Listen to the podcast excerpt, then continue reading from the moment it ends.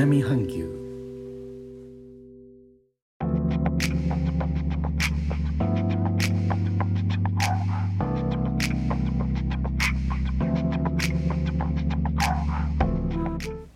インドネシアから高野です。日本との間約6000キロ。インドネシアジャワ島中部の古い都ジョグジャカルタからお送りしております。日本とは一味も二味も違う東南アジアのライフスタイル。声でお届けします。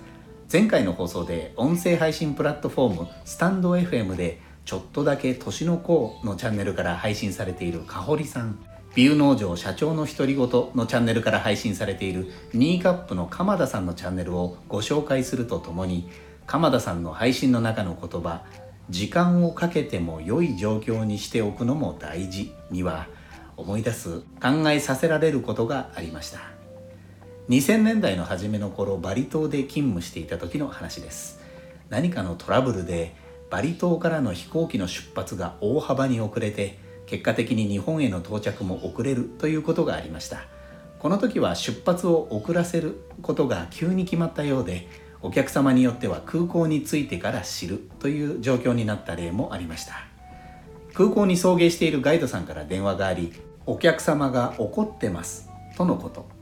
私のいる事務所は空港まで車で5分ということもあり電話越しではなく直接お会いするのが良いと思いまず空港のお客様のもとに行きました。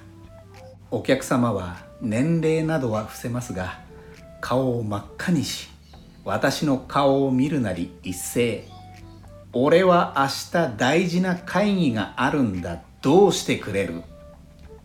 私の内心いや待て。